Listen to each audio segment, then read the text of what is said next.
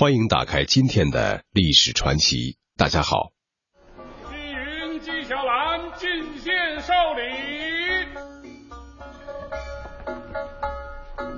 敬贺太后寿礼。太后千岁千岁千千岁。清代才子纪晓岚才华横溢，所出妙联绝对，天地万物。古今诗赋信手拈来，出口成章，堪称对句奇才。他处事圆达，既能体察圣心，又能智斗奸臣。虽经宦海沉浮，却可保命全身。他学富五车，前有编纂《四库全书》之鸿篇巨制，后有《阅微草堂笔记》之佳作，实为一代文豪。纪晓岚一生虽政绩平平，却才名远扬，为后人所传颂。今天的历史传奇为您讲述的是一代才子纪晓岚。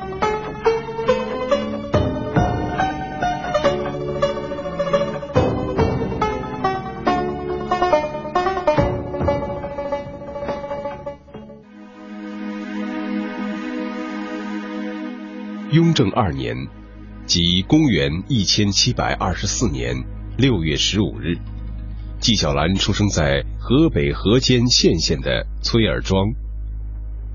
传说纪晓岚出生的前一天夜里，一个火球从天而降，落入纪府的门楼，但纪府并未着火。正在书房休息的纪晓岚的祖父纪天申被惊醒后，看到书案上的蜡烛从烛心里一连爆出几朵火花。俗话说：“灯花报喜来到。”果然，第二天午时，一个男婴降生了。纪天申给这个孙子取名为云，号小兰。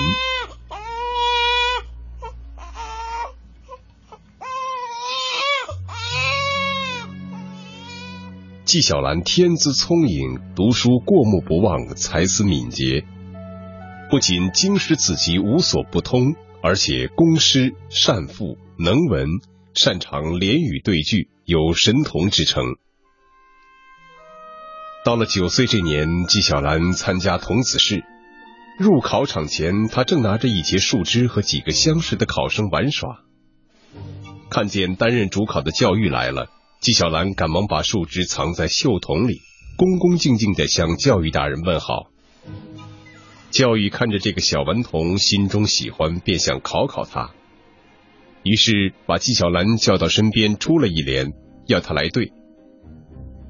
上联是“小童子暗藏春色”。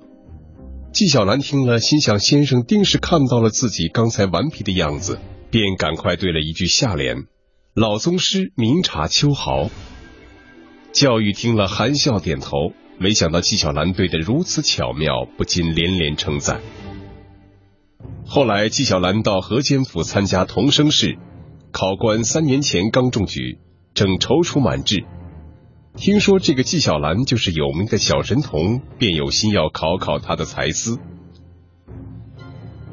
考官出了一句上联：“十岁顽童岂有登科大志？”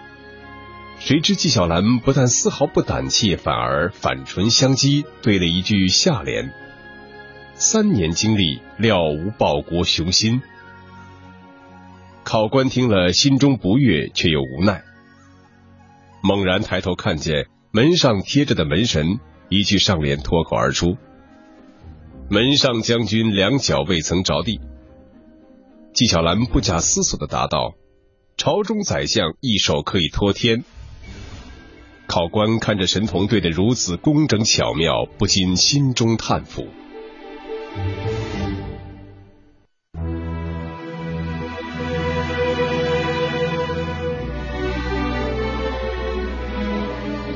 时光飞逝，纪晓岚在后来的同试、县试、府试、科试中连战连捷。二十四岁应顺天府乡试中解元，但乾隆十五年。纪晓岚的生母张氏去世，纪晓岚因服母丧，错过了两次参加会试的机会。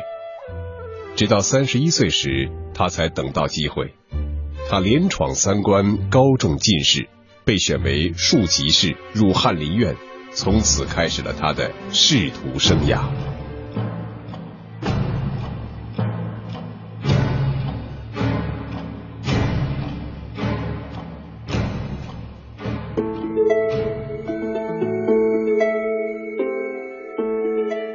冬天，正逢纪晓岚在南书房当值，一位太监总管走过来。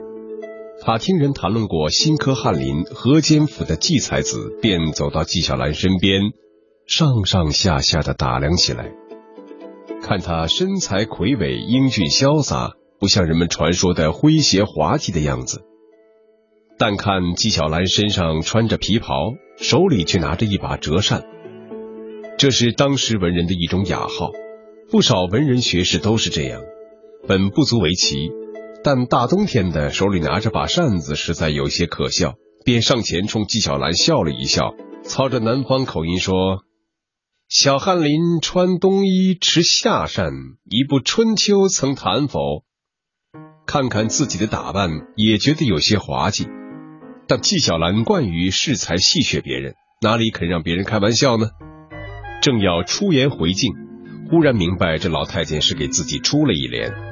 里面欠了春夏秋冬四季之名，想到这里，站起来假作恭敬的施了一礼，说道：“老总管生南方来北地，那个东西还在吗？”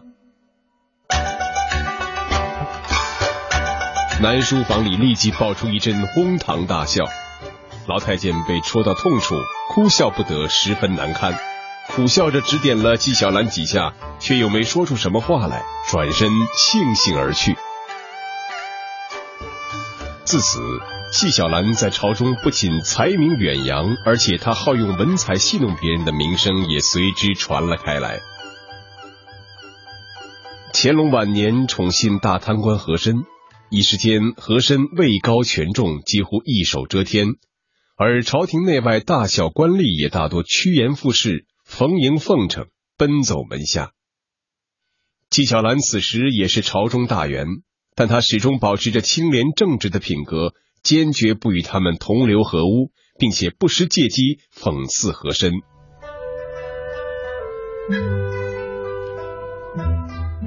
和珅新造了一座府邸，在花园中建了一座凉亭，要在亭上掀一亭额，他便求纪晓岚题写。纪晓岚虽不愿轻易得罪这个势利小人，但又看不惯他的所作所为。见和珅这次有求于自己，便想暗中嘲弄他一下。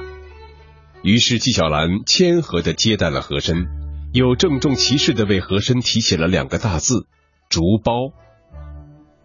这“竹苞”二字本是《诗经·小雅·思迁》中的词句，其原句是“如竹苞矣，如松茂矣”。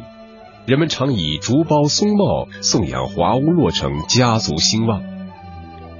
现在纪晓岚只写“竹苞”二字，和珅以为文简意丰，别有韵味，便兴致勃勃地拿回府去制成金匾，端端正正地挂在亭上，并且常常向别人炫耀。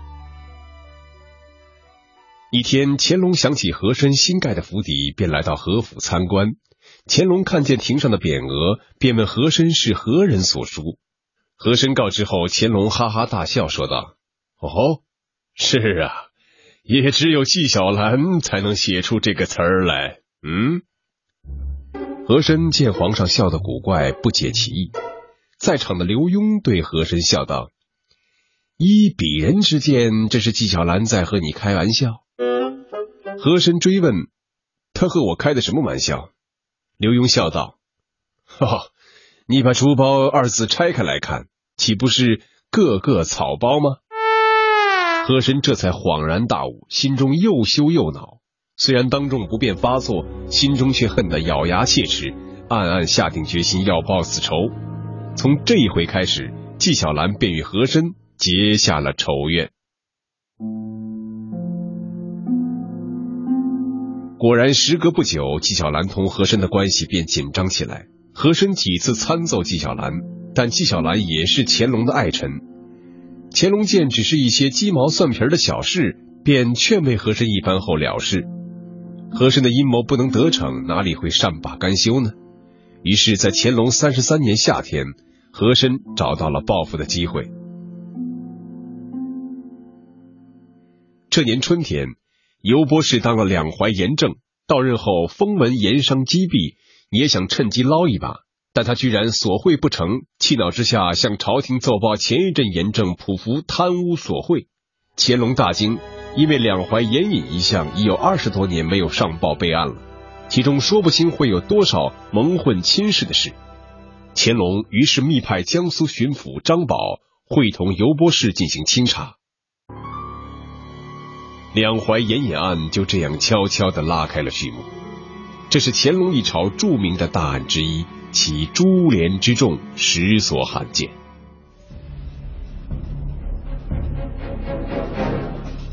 张宝尤波士接到皇上谕旨，立刻加紧盘查，不久即查出多起大案。纪晓岚的亲戚原任御史卢建增也牵连在内。早在案发之初，和珅即得知此案牵连到卢建增，心中暗自得意，便派人秘密监视纪晓岚的动静。此时纪晓岚也是左右为难，最终想出一个绝妙的办法。他拿了一撮食盐、一撮茶叶，装进一个空信封里，用浆糊把口封好，里外没有写一个字，然后差人连夜送到卢家。卢家细想之下，明白了信封的用意，原来是纪晓岚告诉他沿岸亏空查封，于是急忙补齐借用的公款，并将剩余的资财转移到别处。查抄的人来时，已经是半月之后了。和珅不肯善罢甘休，便三番五次的向乾隆状告纪晓岚泄露查言机密。乾隆也觉得此事有些蹊跷，便亲自查问纪晓岚。纪晓岚看自己否认也无益，索性坦诚其事。乾隆虽有些不悦，但又钦佩纪晓岚才智过人，于是将他从轻折戍乌鲁木齐。和珅本以为这次能将纪晓岚置于死地，没想到他竟然能死里逃生。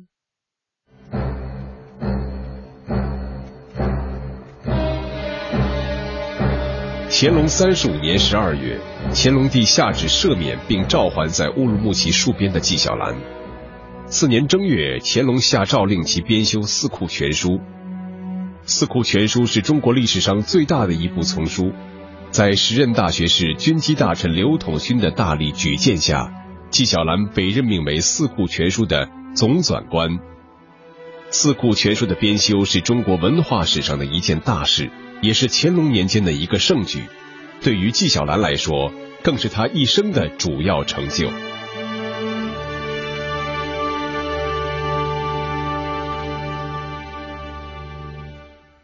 开始编纂后，纪晓岚博览群集，寻章逐句。首先根据纂修官的撰写，在初步清理甄别书籍后提出意见，经乾隆帝过目之后，再对纂修官撰写的各篇书目提要。进行认真细致的考定，从作者的年代、生平事迹到著作的内容要旨、长短得失，乃至别本译文、典籍源流，都在纂修官原传的基础上反复修改，最后再按照传统目录学的经史子集四部分类体例，通盘筹划、排序编次。如此浩繁的工程，前后共用了十几年的时间。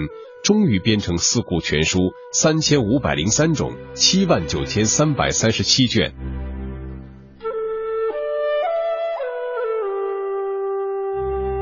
在编修过程中，纪晓岚还闹出了不少笑话。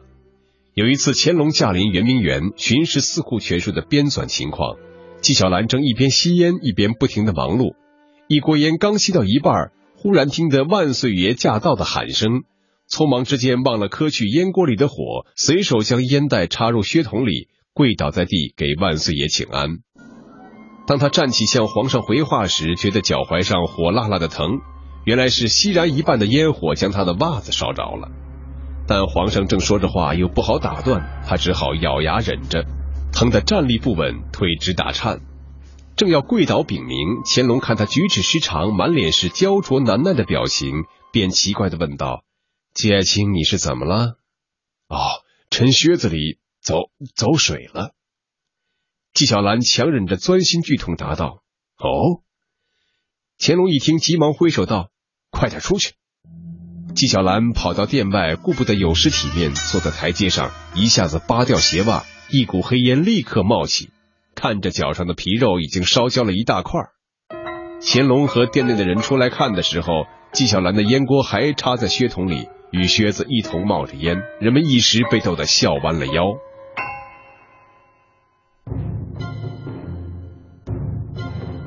乾隆在位期间，曾多次南巡，或是称代皇子巡视考察吏治，理由都是堂堂正正。有一次，乾隆想让纪晓岚陪他南巡，又怕他出言劝谏，于是把纪晓岚招到宫中，问道：“纪爱卿，朕来问你，江南山水秀甲天下，你可愿去游览一番呢？”纪晓岚见皇上突出此言，一时不知是什么意思。以为皇上要放他外任，心中倒有些高兴，便答道：“江南山清水秀，人杰地灵。臣督学福建时就曾领略过江南美景，如蒙皇上垂爱，微臣愿意共任江南。”哪知道乾隆笑道：“朕怎么舍得让你离开朕呢？既然你对江南也有向往之意，正好陪朕去南巡。”纪晓岚一听，心中连呼上当，但已中了乾隆圈套，几次出言劝谏，乾隆只是不听，无奈只好护驾出游。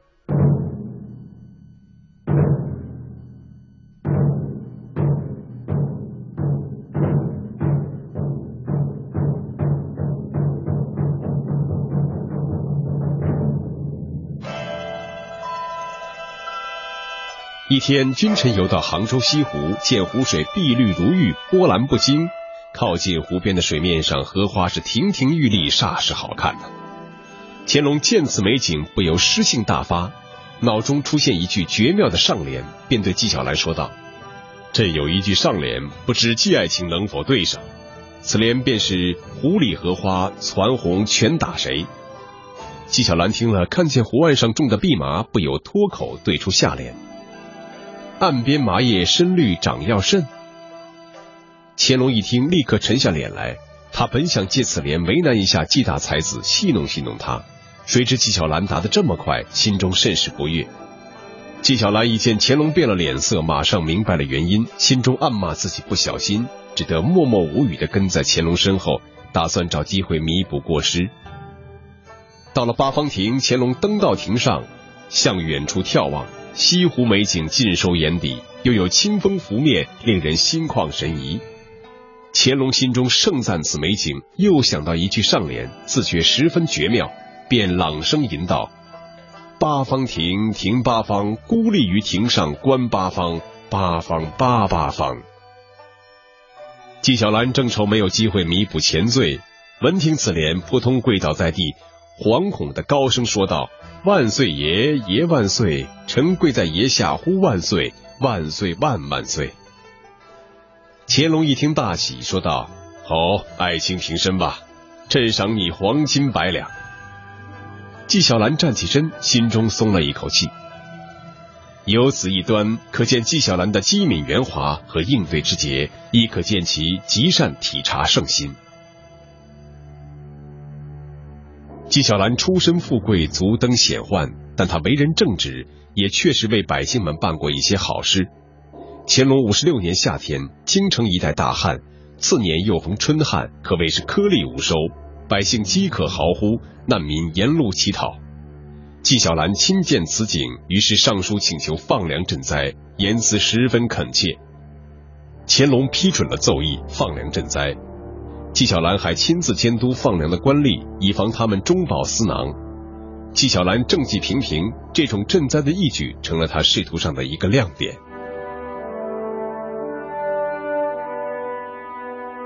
纪晓岚历任礼部尚书、兵部尚书、左都御史、协办大学士等要职，总是一心秉承圣意，因而没有什么政绩可言。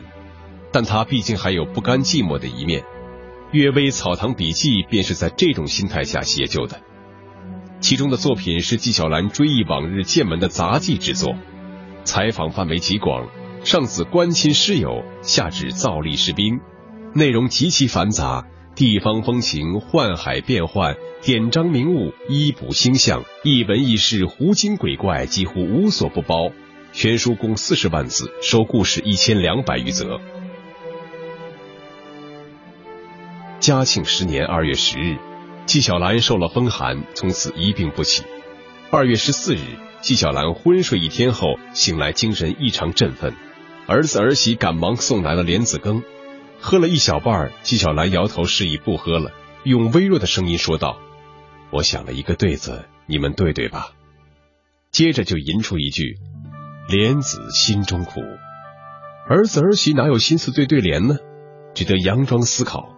纪晓岚此时又用更低的声音说道：“何不对梨儿腹内酸呢？”说罢，闭上了双眼。一代文豪、风流才子，以这样的方式结束了他光辉的一生。